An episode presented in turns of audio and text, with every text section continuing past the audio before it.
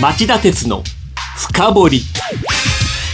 皆さんこんにちは。番組アンカー経済ジャーナリスト町田鉄です。皆さんこんにちは。番組アシスタントの杉浦舞です。さて夕方4時からの町田鉄の深掘りフロントページでもお伝えしましたように今日はこれで日本車も戦える体制になったのか町田鉄の上海モーターショー現地取材メモと題してお送りします。はいあの実は先週の土曜日朝早く上海に向けて出発水曜日の夜に帰ってきました。そこで今週から中国の取材レポートをお伝えしようと思います。今週は現在の上海の街の様子なども交えながら上海モーターショーの模様をそして来週か再来週他のニュースも睨みながら中国の航空業観光業についてもお話したいと思ってます、はい。今週取り上げる上海モーターショーですがどういった催しなんでしょうか？はいあの上海モーターショーっていうのは第1回開催が1985年で偶数年間催の北京モーターショーと交代で、えー、開催されてます。で、えー、世界最大の自動車市場に成長した中国市場を抱えているので注目度や入場者数は世界の5大モーターショーを追い越す勢いがあります。ただ中国の新車市場は去年、えー、28年ぶりに販売台数が前年割れとなりました。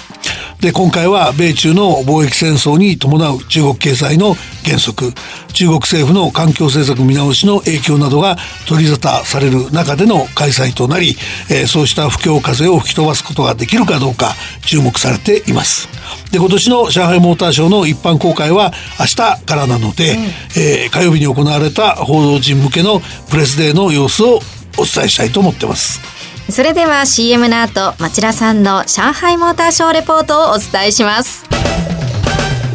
町田鉄の深掘り。資産運用をお考えの皆様運用は日本株式だけで十分と思っていませんか？話題のスマートフォン、電気自動車、インターネットでのショッピングなど、周りは外国企業で溢れています。大和証券では、お客様の資産に外国株式を加えた運用のご相談を受けたまわっております。アメリカをはじめ、ヨーロッパ、アジアなど、世界およそ20カ国の外国企業の株式に投資が可能で、各種情報も豊富に取り揃えております。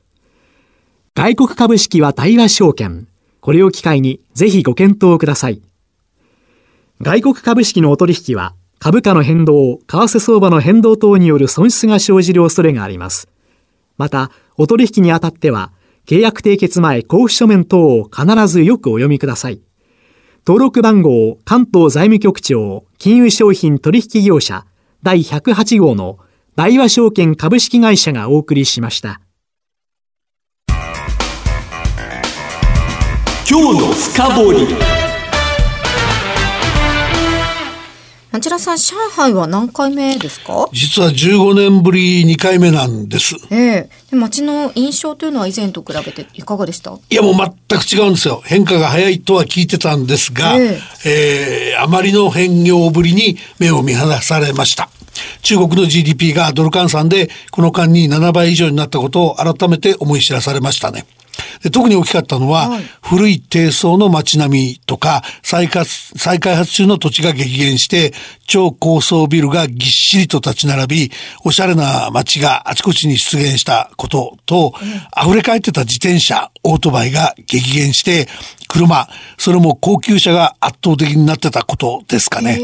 で、バイクはね、ほぼ全てが電動で、後ろから静かに忍び寄ってくる感じなんですよね。で、自転車はね、もう多分あの、観光客向けなんですね。オレンジとかブルーに塗られた貸し自転車が多くて、至るところにあの、5台とか10台まとめて止めてありました。で、あとね、地下鉄の整備。これが進んだのも驚きでしたね。イメージと全然違うような感じがしますけれども、うん、町田さんは取材の足は今回どうされたんですか？あの、初日はね、タクシーとか取材先の中国企業が、あの、用意送迎用に用意してくれた車用車のお世話になったんです。だけど、その、一番最初空港からホテルに行くのに使ったタクシーで、いきなり運転手さんに、今時キャッシュの釣り線を用意してない、いや釣り線は用意してないんだと。スマホでキャッシュレス決済やってくれって、いきなり言われちゃったんですよ。これ面食らいましてね。で、ちょっとその郊外に出たり、夜遅くなると、流しのあの、タクシーって少なくなっちゃって、配車アプリがないとタクシーを呼びづらい環境にもなってましたね。それから、あの、なので、その2日目にですね、その、あの、地図アプリでチェックしたら、宿泊したホテルが地下鉄のターミナル駅から、まあもう200メートルぐらいしかないんで、これならと思ってちょっと地下鉄トライしてみたら、なんかダイヤも正確そうなんで、それからはもう昼間はほとんど地下鉄を使いました。で、ちなみに上海では16の地下鉄路線がすでに開通運行してるとかで、駅と駅の間はだいたい1キロか1.5キロぐらい。で、乗り換えさえ厭わなければ、市内のほとんどのところに行きつけちゃう。たで、まあ、これも15年前に取材で行った時とは全然違うって感じでしたね。で、その地下鉄の自販機なんですけど、とっても簡単なんですよ。あの、自分が乗りたい路線が下にずらーっと並んでるんで、その路線の番号を押すんですね。で、まあ、1から17みたいなやつなんで、で、そうすると、その、路線図が出てきて、で、その目的の駅をタッチすれば金額が出てくると。わかりやすいですね。で、あの、紙幣入れるだけなんですけど、その、日本でいうと羽田みたいな、あの、近い方の国際空港からですね、都心に、あの、市の中心部までが20分ちょっとぐらいで、で、料金4元。運賃4元、74円ぐらいですから、格安でしょ、ええで、地下鉄、セキュリティチェックも厳密で、あの、体もそうだし、持ち物も X 線検査があって、空港並みっていうのも特色ですね。地下鉄でですか？地下鉄で全部の改札にありますね。へーそれからホームの転落防止策、日本でも増えてきましたけど、あれももうすでに完備されてましたね。で、朝のラッシュの混雑は、まあ東京並みっていうか、しっかり混んでましたけどね。ね。ええということは、モーターショーの会場にも地下鉄ですんなり行けたわけですね。そうですね。最寄り駅まではとてもスムーズに行けたんですけど、ここでも面食らったのは会場のセキュリティ体制なんですよ。はいあの、実は前日、あの、入念に下見しておいたんですが、全く役に立たなかった。地下鉄の駅で会場に一番近いゲートが封鎖されるって聞いてたんで、通れるはずのゲートから出たつもりだったんだけども、そこももう一晩が、一晩でバリケードができちゃってた。それで、あの、日本の機動隊員みたいな、あの、完全武装のいかつい警備員にですね、英語で一生懸命なかなか通じないんだけど聞くんだけど、そうどうもあっちの方へもう一回戻れって言うんですね。だからもっと遠いとこまで行って、そっからそのエスカレーターがあるんで2階に上がって、行けばセキュリティ検査があるってことらしいんで、そのようにしたらまあなんとか入れました。で、まあテロがね、世界中で頻繁に起こる時代だから、あの厳重な警備って必要なんですけど、だけどこっちは海外プレスだし、海外プレスが集まる日でしょ？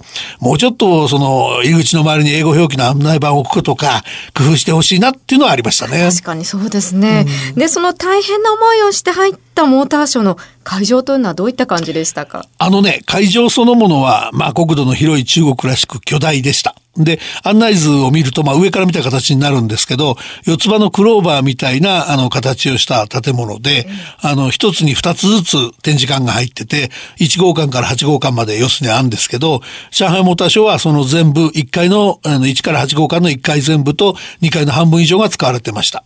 それ感覚で言うと、あの、前回の東京モーターショー、幕張メッセでやりましたけど、はいあれの4、5倍の時間かけないと、全体網羅はできない感じでしたね。歩いて回ったんですね。そうですね。くたくたになりました。2万歩以上2日間歩きました。そんなモーターショーで町田さんが一番興味を惹かれたのは、あのね、中国東部浙江州に本拠を置くジリーっていうあの中国の自動車メーカー。これが一番面白かったんですけど、あの、ここのプレゼンテーションがあの興味深かったんですけど、会社から言うと、会社は1986年に冷蔵庫のメーカーとしてできた会社で、車の生産始めたのは1997年なんですよ。で、あの、普通の中国の国営の自動車メーカーっていうのは、あの、花から日本とかアメリカとかヨーロッパのメーカーと合弁で工場を作って、それで生産に乗り出すのが普通なんですけど、このジリーっていうのは独自技術にこだわってきた民営自動車メーカーなんだけど、今や中国自動車メーカーとして国営も含めて一二を争う巨大企業に成長した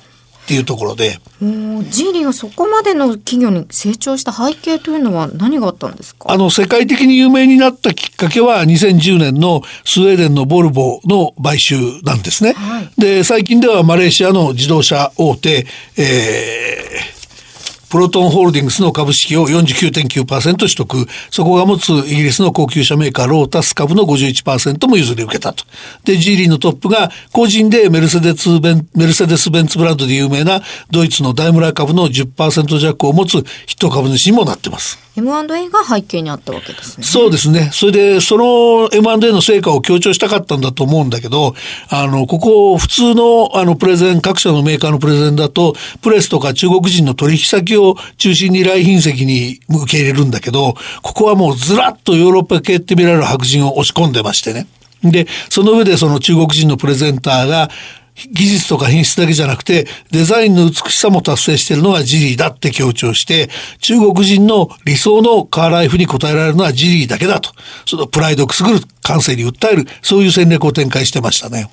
一方、日本のメーカーはいかがでしたか？日本勢が揃って強調したのはね、出遅れてた EV、電気自動車の投入の話なんですね。はい、で、背景には中国政府が年間に3万台以上を生産したり輸入したりする完成車メーカーを対象に厳しい環境規制を導入したことがあります。簡単に言うと、販売する車の一定割合が EV でないといけないっていうもので、未達の場合は同業他社からクレジットっていうのを購入する必要があるんで、まあ日本メーカーがあの、で、しかもその規制に日本メーカーが得意としているハイブリッド車がカウントされていないので、うん、あの、当初は日本車メーカーは日本車潰したって随分、その、なんだろう、あの、被害者意識に陥ってたんですね。だけど、現地で取材してみたら、あの、